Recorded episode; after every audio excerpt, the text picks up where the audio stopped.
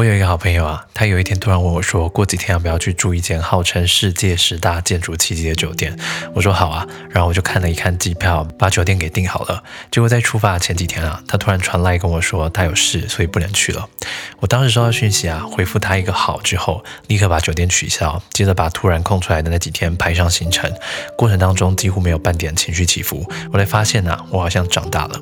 不知道大家小的时候有没有一种经验哦，就是朋友跟你约好假日要去哪里，结果前几天突然跟你说不能去。我每次遇到这种情况都会非常不开心，然后一定得追问对方，直到他给出一个我满意的理由。我当初的想法很简单，我都为你把时间空出来了，也期待那么久，然后你一下子说去就不去，我觉得这样很不尊重人。但当我们长大了以后，尤其是你当老板了，你会发现行程三天两头改来改去是一件很正常的事情。原本以为是别人不尊重我们的时间，但长大。之后才发现啊，因为别人突然更改行程而生气，才是真正不尊重人的表现。因为但凡你的好朋友做出一些看似反人类的举动，心中一定都有一个不得已。如果我们因为朋友的不得已而跟他赌气，那么不尊重别人的人，其实是我们自己啊。